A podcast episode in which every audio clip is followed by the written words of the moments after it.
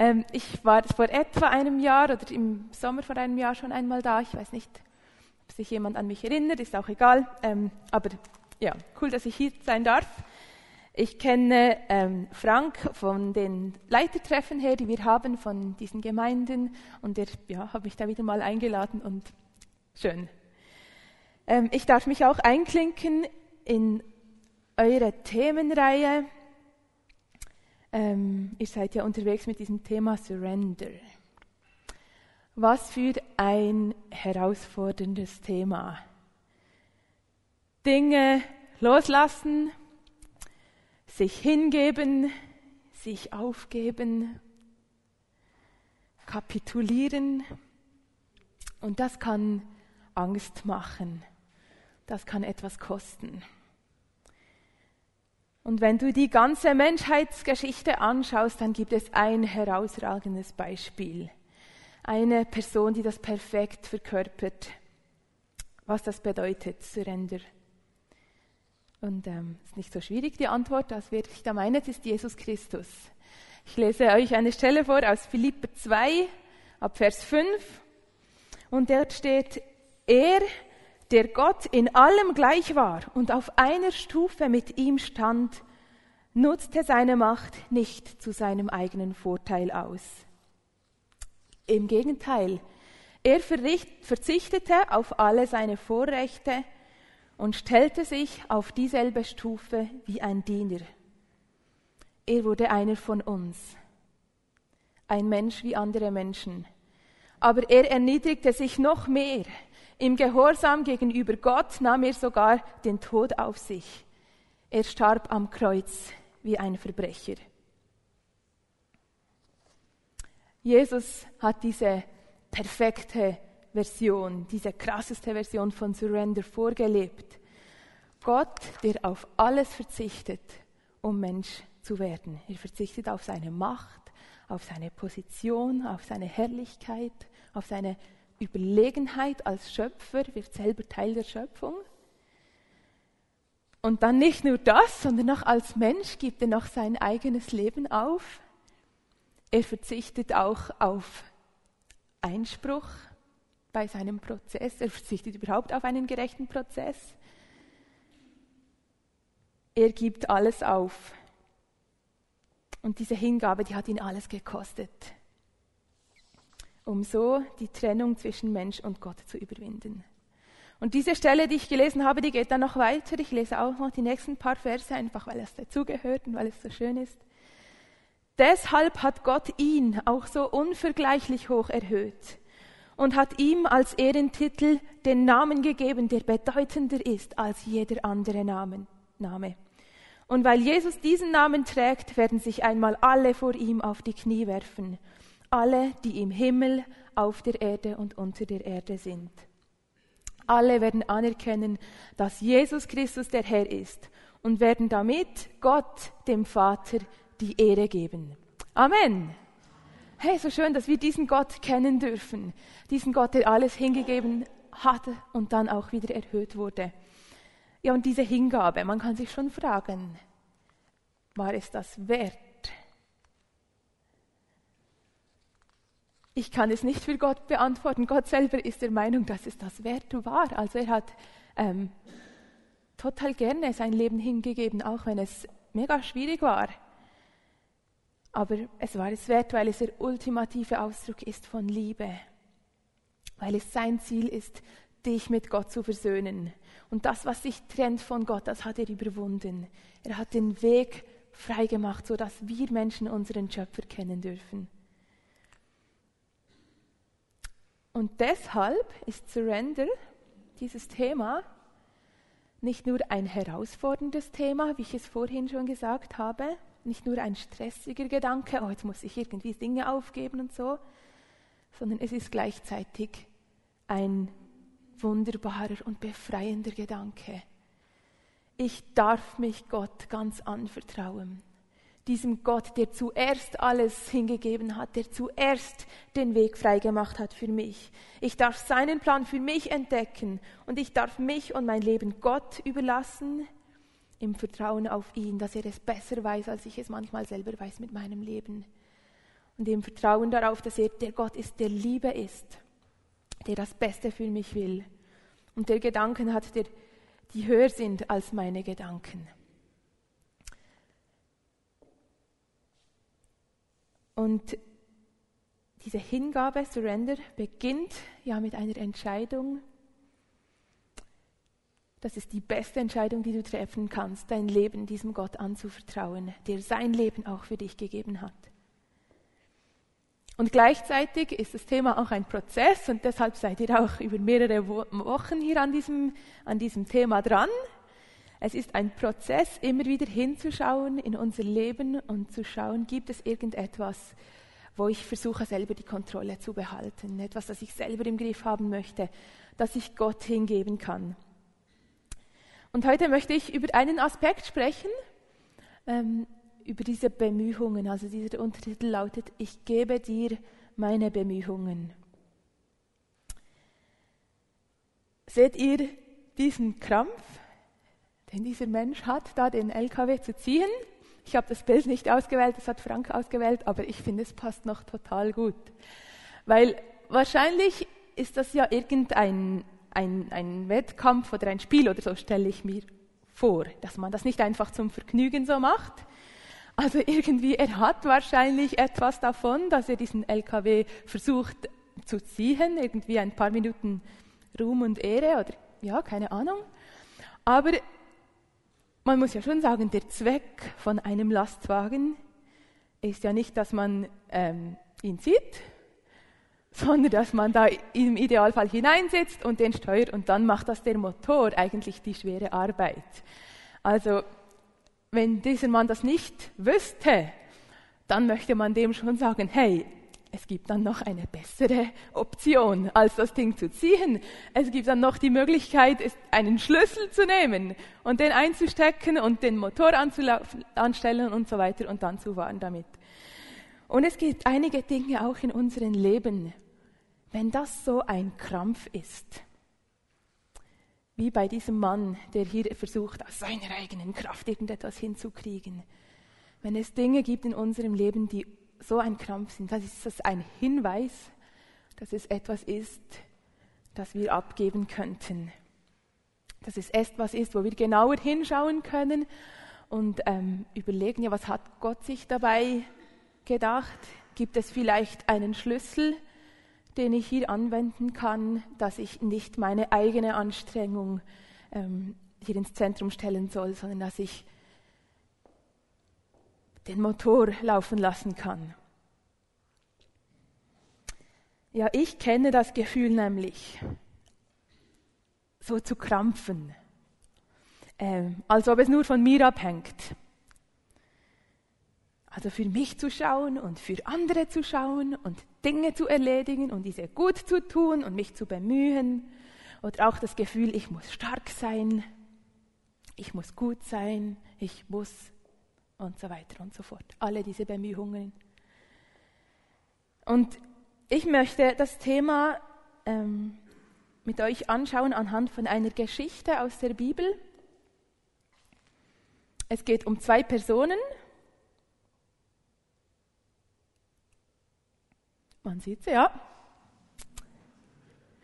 Eine Person links ist eher ähm, sorglos und entspannt. Die andere Person ähm, kommt eher geschäftig daher und seriös, so ein bisschen im Business-Modus. Die links ist grün, steht so ein bisschen für das Leben. Und die andere ist braun, so wie der Dreck, wo sie die Arbeit verrichtet. Und äh, ja, diese zwei, die dienen natürlich nur der Unterhaltung. Ähm, es geht nicht um M&M's, aber ähm, vielleicht ist es dann für euch irgendwann mal ein Aufhänger, dass ihr euch noch erinnert ähm, an dieses Thema heute. Deshalb auch da diese äh, wunderschöne Deko. Hä? Es kann nicht mithalten mit dem, was ihr da hinten gemacht habt, aber doch ein Mitbringsel. Es geht um zwei Frauen und die heißen Maria und Martha. Und diese Geschichte, die ist in Lukas 10, also wer eine Bibel dabei hat oder mitlesen möchte, dürft ihr das sehr gerne machen. Lukas 10 ab Vers 38 und ich werde den Text auch ähm, einblenden und vorlesen. Hier steht, als Jesus mit seinen Jüngern weiterzog, kam er in ein Dorf, wo ihn eine Frau mit Namen Martha in ihr Haus einlud. Sie hatte eine Schwester, die Maria hieß. Maria setzte sich dem Herrn zu Füßen und hörte ihm zu. Martha hingegen machte sich viel Arbeit, um für das Wohl ihrer Gäste zu sorgen. Schließlich stellte sie sich vor Jesus hin und sagte, Herr, findest du es richtig, dass meine Schwester mich die ganze Arbeit allein tun lässt? Sag ihr doch, sie soll mir helfen. Martha, Martha, erwiderte der Herr, du bist wegen so vielem in Sorge und Unruhe, aber notwendig ist nur eines.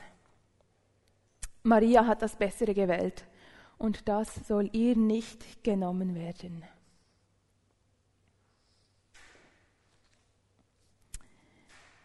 Was wir hier lesen, ist ähm, für uns vielleicht nicht sehr befremdlich, diese Situation, aber für diese Zeit, wo diese Geschichte sich abgespielt hat, war das total ungewöhnlich, was hier geschehen ist. Es gibt Dinge in dieser Geschichte, die wir als irgendwie normal anschauen, aber die für die damalige Zeit überhaupt nicht normal waren. Also wenn man durch die Brille der Kultur zu dieser Zeit schaut, dann haben sie eigentlich beide Frauen ziemlich daneben benommen. Also ein Zuschauer oder ein Beteiligter, der das miterlebt hat in dieser Geschichte, der würde einigen Male würde der denken, ja, was erlauben sich diese zwei eigentlich? Und auch die Reaktion von Jesus auf sie ist sehr ungewöhnlich. Schauen wir uns zuerst Martha an, was über sie geschrieben steht. Von Martha wird geschrieben, dass von ihr die Initiative für diesen Besuch ausging. Also sie hatte Jesus in ihr Haus eingeladen.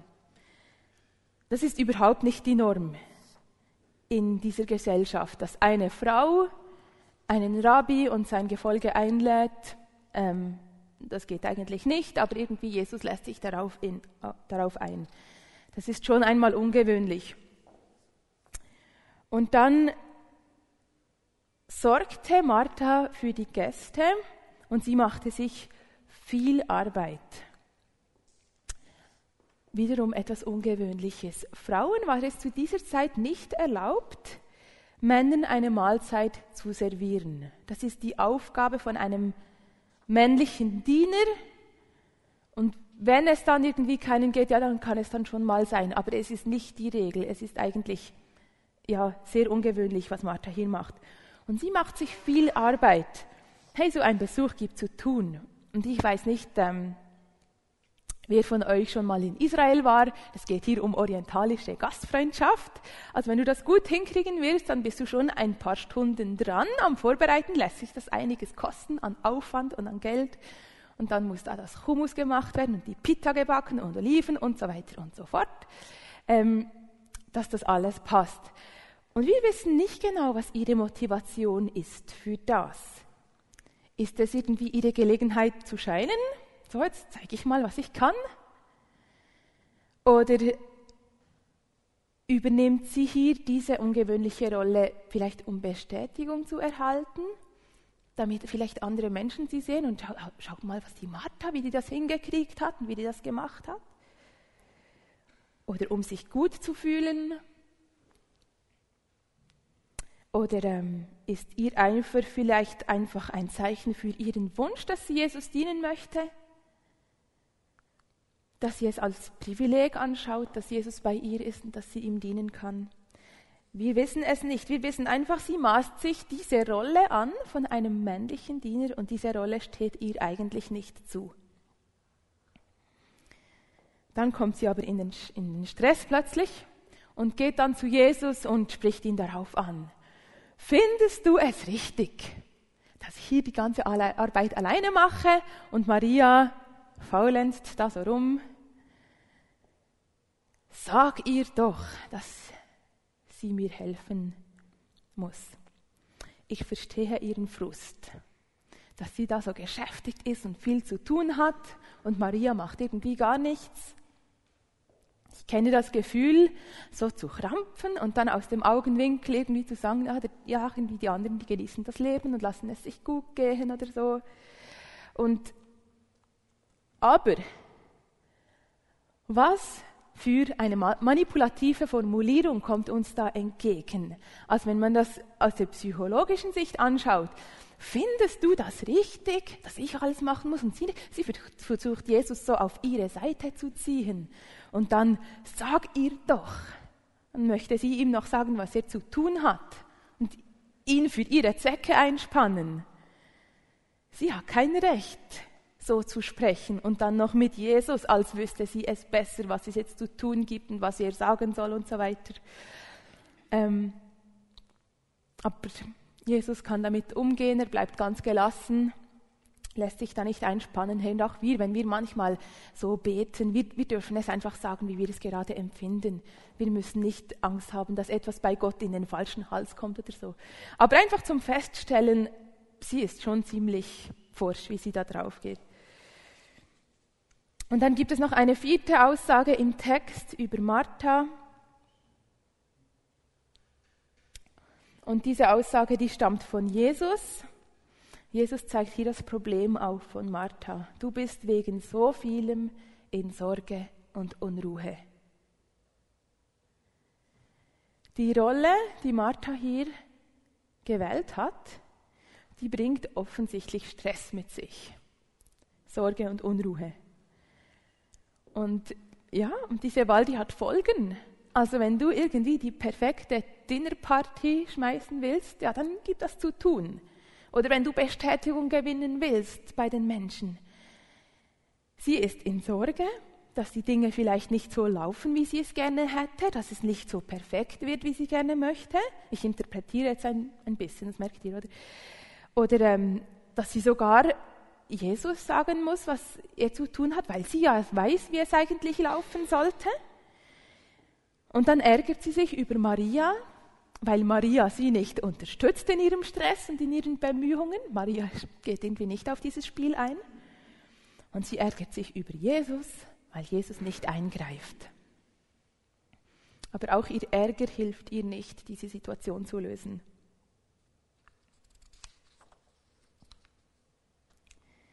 Kommen wir noch zu Maria. Auch bei ihr gibt es einige Dinge, die total ungewöhnlich sind. Zuerst steht von ihr geschrieben, sie setzte sich dem Herrn zu Füßen und hörte ihm zu. Also man kann sich das so vorstellen, dass Jesus als Rabbi zu dieser Zeit eben in das Haus gekommen ist und, ähm, und sich gesetzt hat, auch mit seinen Jüngern, den Leuten, die dabei waren, und sie gelehrt hat. Das ist das, was ein Rabbi tut. Und sich einem Rabbi zu Füßen setzen, das ist eigentlich ein, wie, ein, wie ein Fachausdruck ähm, für ein Schüler des Rabbi sein. Also wenn du, wenn du in dieser Zeit sagen würdest, also ich sitze manchmal diesem und diesem Rabbi zu Füßen, dann bedeutet das, ich bin sein Schüler, ich lerne von dem. Und das bedeutet, Maria hat sich eingereiht in diesen Kreis der Jünger von Jesus und das war ja schon auch sehr unverschämt. In neutestamentlicher Zeit waren schon mal Frauen im Gottesdienst in der Synagogen von den, Mann, von den Männern getrennt. Die saßen nicht am gleichen Ort. Das war mal in der Synagoge. Und am Unterricht der Rabbis, also der sonst stattgefunden hat, während der Woche oder so, da haben Frauen gar nicht teilgenommen. Ähm, das war gar nicht so vorgesehen, das war total und, also ja, undenkbar, einfach man hat es gar nicht so gemacht, dass Frauen irgendwie bei einem Rabbi zuhören würden, dass sie da wie ein Jünger sich verhalten würden und auf ihn hören. Und die einzige Ausnahme eigentlich, die es so offiziell gegeben hat, ist, dass ein Rabbi selber seine eigene Ehefrau lehren konnte. Das war möglich, wenn er das dann für nötig anschauen würde.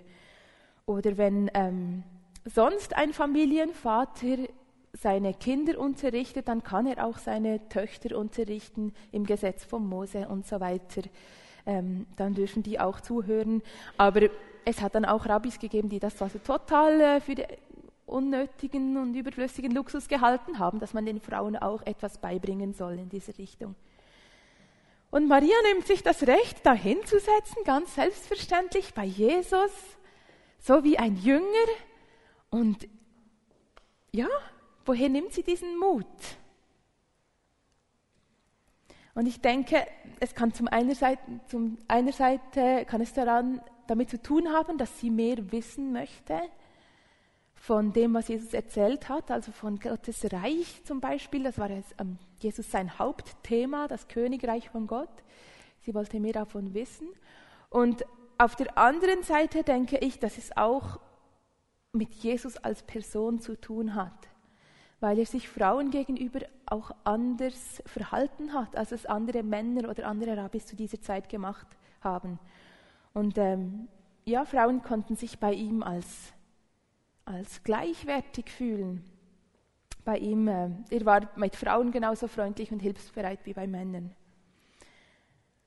Ja, das ist schon auch eine Anmaßung und außergewöhnlich ist auch, dass Jesus sich das überhaupt gefallen lässt dass er sie eben nicht wegschickt, wie das vielleicht ein anderer Rabbi machen würde oder irgendwie einen abschätzigen Kommentar dazu macht oder so.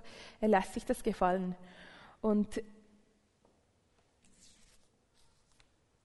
jetzt kommt noch diese Antwort von Jesus, die er an Martha sagt, aber es ist auch eine Aussage über Maria in diesem Text.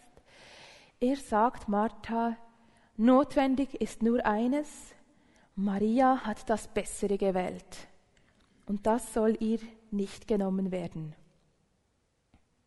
Also scheinbar gibt es irgendetwas Besseres, etwas, worauf es ankommt und Maria hat das gewählt. Und wisst ihr, das ist das, der Punkt, wo ich auch schon einen, einen Knorz hatte in meinem Leben, wo ich das Gefühl hatte, oh, das Beste ist doch Gott zu dienen. Das Beste ist doch, wenn wir uns für ihn einsetzen können und irgendwie in die Gemeinde mithelfen oder für ihn auf die Straße oder für ihn, für ihn, für ihn irgendetwas tun. Aber anscheinend gibt es Wichtigeres oder Besseres, eine größere Aufgabe, als Jesus zu dienen. Noch wenn man ihn leibhaftig vor sich hat und ihn bedienen kann. Das, was Maria tut. Jesus zu Füßen sitzen und ihm zuhören auf seine Stimme hören, auf Gottes Wort hören und sich Gottes Weisung unterstellen, von ihm lernen oder eben mit diesen Worten von diesem Text ein Jünger werden, ein Jünger von Jesus sein. Das Erstaunliche ist ja, dass beide Frauen sich in eine Position gebracht haben, die für diese Zeit unpassend war. Beide haben irgendwie etwas gewählt, wo andere Leute sagen würden, oh, hoppla, was, was macht jetzt die, was erlaubt sich diese Frau? Maria hat sich verhalten wie ein Jünger und Martha hat sich verhalten wie ein Diener. Und hier endet diese Geschichte von Maria und Martha. Und mich nimmt es ja schon schon ein paar Wunder, wie es dann weitergegangen ist. Aber scheinbar müssen wir das nicht wissen. Hier ist die Geschichte fertig. Aber ich frage mich schon, ja, war Martha dann beleidigt? Oder versuchte sie vielleicht einfach alles halt trotzdem selber zu machen, noch besser? Oder hat sie vielleicht versucht, jemand anderen auf ihre Seite zu ziehen, der sie dann unterstützt in ihren Bemühungen? Oder hat sie vielleicht die Chance gepackt und den Schurz irgendwo in eine Ecke geschossen und ist auch Jesus zu Füßen gesessen, gesagt, oh, okay, ja, dann will ich das auch. Wir wissen es nicht.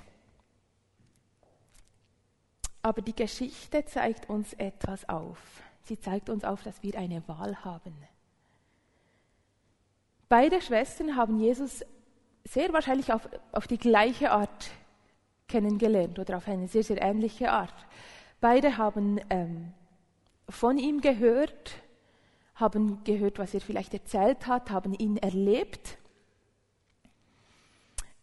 und haben dann aufgrund ja, von ihrer Entscheidung eine Rolle gewählt in dieser Geschichte. Und diese Position, die sie jetzt einnehmen, die sagt sehr viel aus über ihre Identität. Und das ist bei uns dasselbe. Hör mal dieser Formulierung zu. Ich bin in der Nähe von Jesus. Ich höre auf seine Worte. Ich lerne von ihm. Ich lebe aus seiner Gegenwart. Er hat mir so viel zu bieten. Oder dann eine andere Formulierung. Ich diene Jesus. Ich will es gut machen, sodass er zufrieden ist mit mir und vielleicht die Menschen auch zufrieden sind. Und ich habe ihm ja viel zu geben. Zwei total unterschiedliche Blickwinkel. Und wisst ihr, das ist nicht nur einfach eine Sache vom Charakter. Das ist nicht nur eine Frage, bin ich jetzt ein geschäftiger Typ oder eher ein gemütlicher Typ. Das kann vielleicht auch einen Einfluss haben, aber es ist zutiefst auch eine Frage der Identität. Als wen sehe ich mich?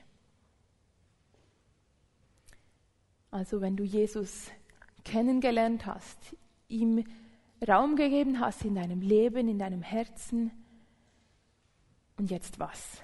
Wer bist du? Als wen siehst du dich? Wer bist du in Bezug auf Gott? Was hat seine Erlösung in dir bewirkt? Welche Rolle wählst du? Und ich habe es schon ein paar Mal angetönt. Ich kann mich mit Martha identifizieren. Ich will Dinge gut machen. Ich will dienen. Das ist ja nicht grundsätzlich schlecht. Jesus wertet das auch nicht irgendwie ab, was, Mar was Martha, er sagt auch nicht, ach hör doch auf mit diesem Blödsinn. Ähm, das kann ganz gut sein, wenn du Dinge gut tun möchtest, wenn du gerne anpackst und gerne etwas tust und gerne auch Gott dienst. Und nicht nur in Bezug auf Gott, auch in Bezug auf die anderen Rollen, die du hast in deinem Leben. Also zum Beispiel, dass du sagst, wir möchten gute Eltern sein, wir möchten unser Kind gut erziehen und ihm gute Werte mitgeben. Oder wenn du sagst, ich möchte ein guter Mitarbeiter sein in meiner Firma. Oder vielleicht, ich möchte eine gute Tochter und ein guter Sohn sein, ich möchte meine Eltern ehren, ich möchte für sie da sein und so weiter und so fort. Ein guter Nachbar, ein guter Christ, das ist ja der komischste Begriff von, ja, von all dem. Ein guter Christ, was ist schon ein guter Christ? Und das können alles Dinge sein, die, die gut sind, die wir auch anstreben dürfen. Aber ich bin sicher bei mir, dass es Situationen gegeben hat, wo ich das aus der falschen Motivation heraus tun wollte. Weil ich das Gefühl hatte, ja, ich kann mir dann Gottes Liebe irgendwie verdienen oder seine Anerkennung. Oder ich bekomme dann Bestätigung von anderen Menschen vielleicht, auch schaut mal, wie das der Bär gut gelingt oder irgendwie so. Oder Bestätigung von Gott. Oder vielleicht auch, weil ich mich dann einfach besser fühlen konnte als Menschen, denen etwas nicht so gut gelingt oder die vielleicht da ein bisschen Larifari machen und so und ich mache es gut. Oder es, gibt, es hat Situationen gegeben, wo ich nicht Nein sagen konnte weil ich das Gefühl hatte, ja, dann enttäusche ich dann andere, wenn ich da nicht mitmache, nicht mit anpacke. Oder vielleicht, weil ich selber dachte, ja, es braucht mich dann dort, sonst kommt es nicht so gut, wenn ich nicht mitdenke und mitmache. Ah, was für eine arrogante Haltung, seht ihr. Und es hat schon, es hat eine Situation gegeben, wo ich mit einem frisch operierten komplizierten Ellbogenbruch. Ich war krankgeschrieben bei der Arbeit und so weiter. Aber wir hatten vom Studium aus einen Arbeitseinsatz. Und das wussten wir nicht im Voraus. Es war so ein Persönlichkeitstrainingsding, wo alles Überraschung ist.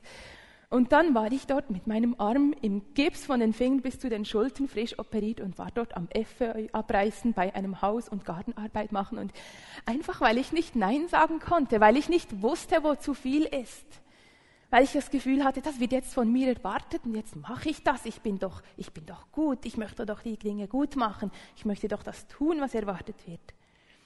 Oder Situationen, wo ich, ähm, wo ich es kaum aushalten konnte, dass ich um Hilfe fragen muss. Weil ich bin doch, ich bin doch jemand, der anderen hilft, wenn schon. Ich frage doch nicht, ich, ich kann doch doch selber, ich habe doch das alles im Griff. So Situationen, wo es ah, meinen Stolz wirklich getroffen hat und wo ich gemerkt habe, hey, das, ich muss das abgeben. Dieses nicht Nein sagen können, dieses irgendwie immer gut sein wollen, alles im Griff haben wollen. Ich kann das Gott hingeben. Und es gibt immer wieder solche Themen, ich habe es auch schon angesprochen, ist ein Prozess oft, Gott alles hinzugeben. Aber ich sehe mich immer mehr in dieser Geschichte wie Maria und nicht wie Martha, weil ich weiß, dass Jesus sagt, ich nenne euch nicht Knechte, ich nenne euch Freunde.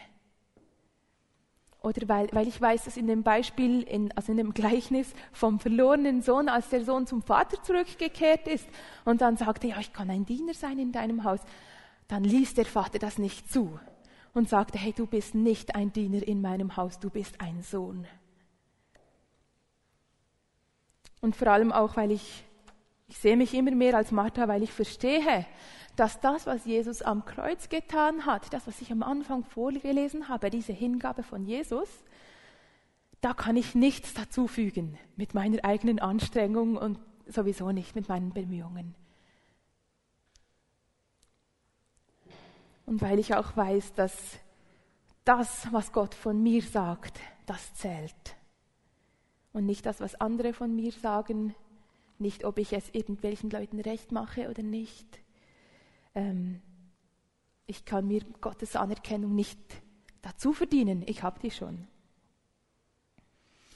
Es gibt also Wichtigeres, als Gott zu dienen. Es gibt etwas Besseres, das ich wählen kann. Es ist nicht falsch, Gott zu dienen, aber es ist eine Frage der Prioritäten. Eine Frage von, wer bin ich in Gottes Augen? Und kann ich mich selber mit diesen Augen sehen, wie Gott mich auch sieht? Kann ich mich selber sehen mit den Augen von dem himmlischen Vater, der sein Kind anschaut mit Liebe und sagt, ich bin stolz auf mein Kind. Egal, was meinem Kind heute gelungen ist oder nicht gelungen ist oder wie fleißig es war, ich liebe es. Kann ich mich beschenken lassen mit seiner Gegenwart, mit seiner guten Führung, mit seiner Weisheit, mit seiner Liebe, mit seiner Heilung, dort wo mein Herz falsche Wege geht? Gott schenkt uns diese Identität. Die können wir uns nicht verdienen. Ja, und ich stelle diese Frage heute auch dir. Als wen siehst du dich? Maria und Martha habe ich dir ein bisschen vor die Augen gemalt, wie die so getickt haben oder wahrscheinlich haben, gemäß diesem Text. Als wen siehst du dich? Welche Identität hast du? Und es ist ja nicht immer schwarz-weiß. Also ich möchte jetzt nicht irgendwie sagen, also das ist eine Martha und das ist eine Maria, überhaupt nicht. Aber es kann trotzdem sehen, dass einige eben angesprochen wurden durch diese Beschreibung der Martha. So wie es mir immer wieder mal ging, dass ich mich selber unter Druck gesetzt habe, dass ich diese Rolle vom Diener gewählt habe. Das Gefühl habe mit meinen eigenen Bemühungen, ja, dann erreiche ich dann viel, wenn ich diese einsetze. Jan, kannst du mit mir zusammen sagen, Herr, ich gebe dir meine Bemühungen gebe dir meinen Eifer. Ich gebe dir meine Bemühung, deine Anerkennung zu verdienen. Ich gebe dir meine Bemühungen, es anderen recht zu machen. Ich gebe dir meinen Perfektionismus. Ich gebe dir meinen Wunsch, alles im Griff haben zu wollen.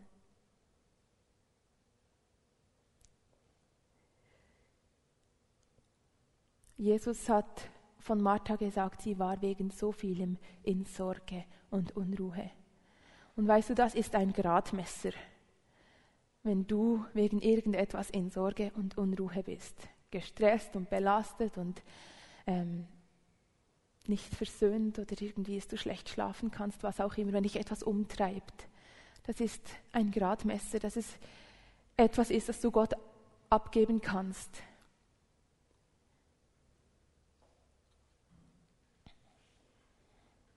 Oder auch wenn du dich ärgerst. Maria hat sich auch geärgert. Äh, Martha hat sich geärgert über Maria und über Jesus, dass sie ihr irgendwie nicht geholfen haben. Auch dein Ärger kann ein Gradmesser sein. Und ja, ich habe schon angetönt mehrmals, es ist ein Prozess. Gott immer wieder diese Dinge hinzugeben, immer wieder diese Punkte dort, wo ich irgendetwas aus meiner eigenen Kraft schaffen möchte, dort, wo ich diesen LKW selber ziehen möchte, als irgendwie zu merken, ah, Gott hat da eigentlich einen Schlüssel. Und zu dem, diesem Prozess möchte ich euch ganz konkret drei Dinge ähm, mitgeben, drei Impulse mitgeben, wie ihr dort einen Schritt unternehmen könnt, das hingeben könnt. Also der erste Schritt ist ganz einfach, einfach mit jemandem darüber austauschen und darüber beten und ähm, sagen, eben, Herr, ich gebe dir das hin, ich gebe dir meine Bemühungen.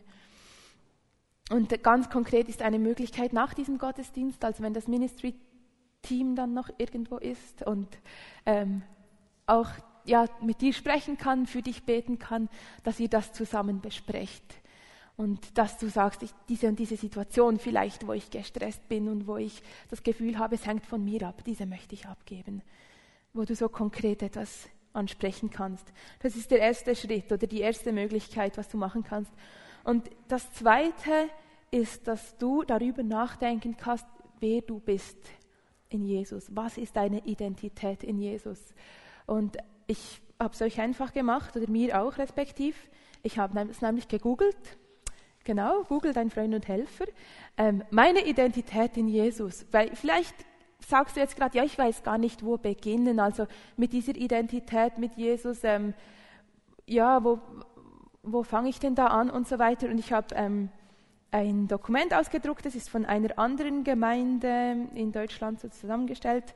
Aber es sind einfach nur Bibelstellen drauf die dir sagen, wer dass du bist in Jesus Christus. Und ich lasse uns dann noch hier vorne am Schluss vom Gottesdienst, wenn jemand sagt, doch, doch, das möchte ich anschauen, dann könnt ihr das mitnehmen ähm, und dann auch die Bibelstellen studieren oder nachschlagen in der Bibel und euch Gedanken darüber macht, wie Gott euch sieht, als wen Gott euch sieht.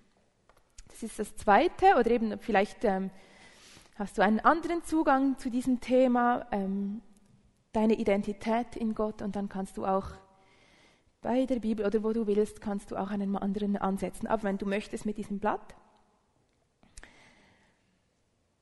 Ähm, das sind diese zwei Impulse. Und das dritte ist dann, dass du überprüfst in deinem Leben, warum tue ich, was ich tue. Und das tönt einfach, es ist manchmal gar nicht so einfach, das herauszufinden. Ähm, aber eben aus meiner Sicht, es betrifft vor allem die Situationen, wo du sagst, dort bin ich wie Martha in Sorge und Unruhe über diesem Problem, über diesen Gedanken, über diese Aufgabe und so weiter, dass du dich wirklich fragst, ähm, warum tue ich das? Um was geht es mir?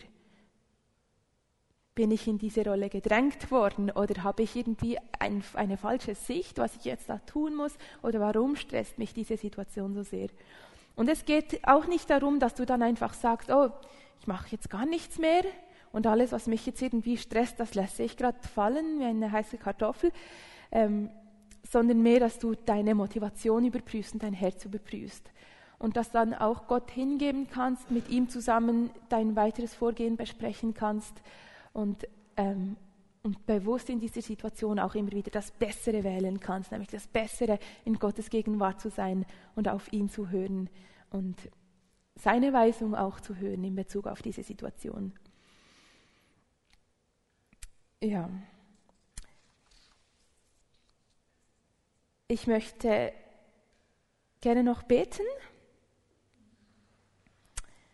Und ähm, ja, wenn dich etwas angesprochen hast aus, einer, aus dieser Predigt, dann darfst du einfach auch im Herzen mitbeten und das für dich auch in Anspruch nehmen. Jesus, ich möchte dir danken für deine Hingabe. Ich möchte dir danken, dass du dich zuerst gedemütigt hast, dass du als Gott auf diese Welt gekommen bist, dass du Mensch geworden bist und dich auf eine Stufe gestellt hast wie wir. Und dann bist du sogar noch weiter gegangen und du hast dein Leben hingegeben. Und du hast uns eigentlich vorgezeigt, was es bedeutet, sich hinzugeben, und ich danke dir für diese große Liebe, die dich dazu bewogen hast, dass du das tust. Ich danke dir, Jesus, dass wir wissen, du hast aus Liebe dich hingegeben, nicht irgendwie mit einem Murren, nicht mit Bitterkeit, nicht mit irgendetwas im Herzen, sondern aus Liebe, weil du für uns den Weg zum Vater frei machen möchtest. Weil du uns erlösen möchtest, Herr, von unserer Schuld, aber auch von, von unserem Krampf, den wir manchmal im Leben haben, wenn wir das Gefühl haben, wir müssen Dinge selber schaffen. Herr, die Wahrheit ist, ohne dich können wir nichts tun. Und danke, Jesus, dass du uns alles schenkst. Danke, dass du uns deine Gnade schenkst und von dieser Gnade hängt alles ab.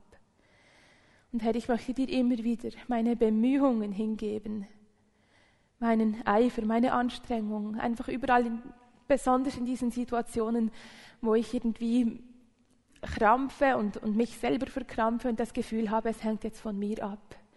Jesus, ich möchte, dass du in diese Situationen hineinkommst mit deinem Frieden und mit deiner Ruhe, mit deiner Sicht, dass ich mich selber auch mit deinen Augen sehen kann.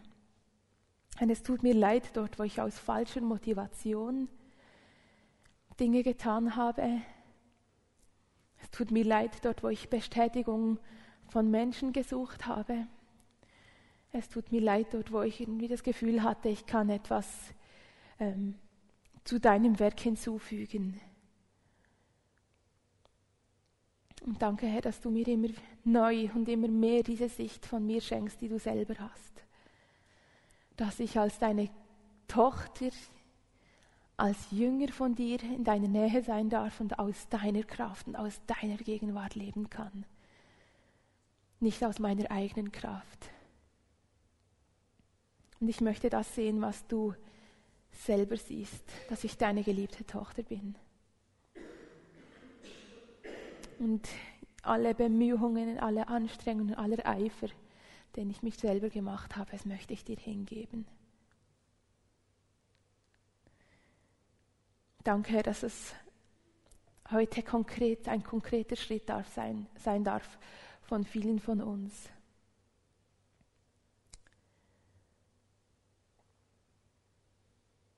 Dass du uns zeigst, wer wir sind in dir. Dass wir in deiner Nähe ganz werden dürfen und heil werden dürfen, ohne dass wir das Gefühl haben, wir müssen weiß nicht, was für dich tun. Und wir möchten unsere Leben immer wieder dir hingeben und all diese Situationen immer wieder dir hingeben, weil du gut bist, Jesus. Amen. Ja, Jesus hat sich selber für uns hingegeben. Jesus hat dieses größte Opfer gebracht. Und wir werden jetzt dann gleich eine Zeit haben, wo wir noch das Abendmahl nehmen dürfen. Und ich möchte dich einladen, dass du das auch tust mit dieser, in diesem Bewusstsein. Jesus hat sich hingegeben, deshalb darf ich mich ihm auch hingeben.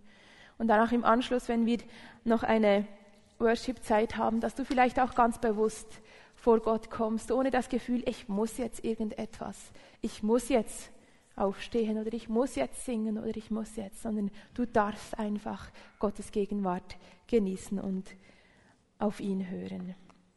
Genau. Amen.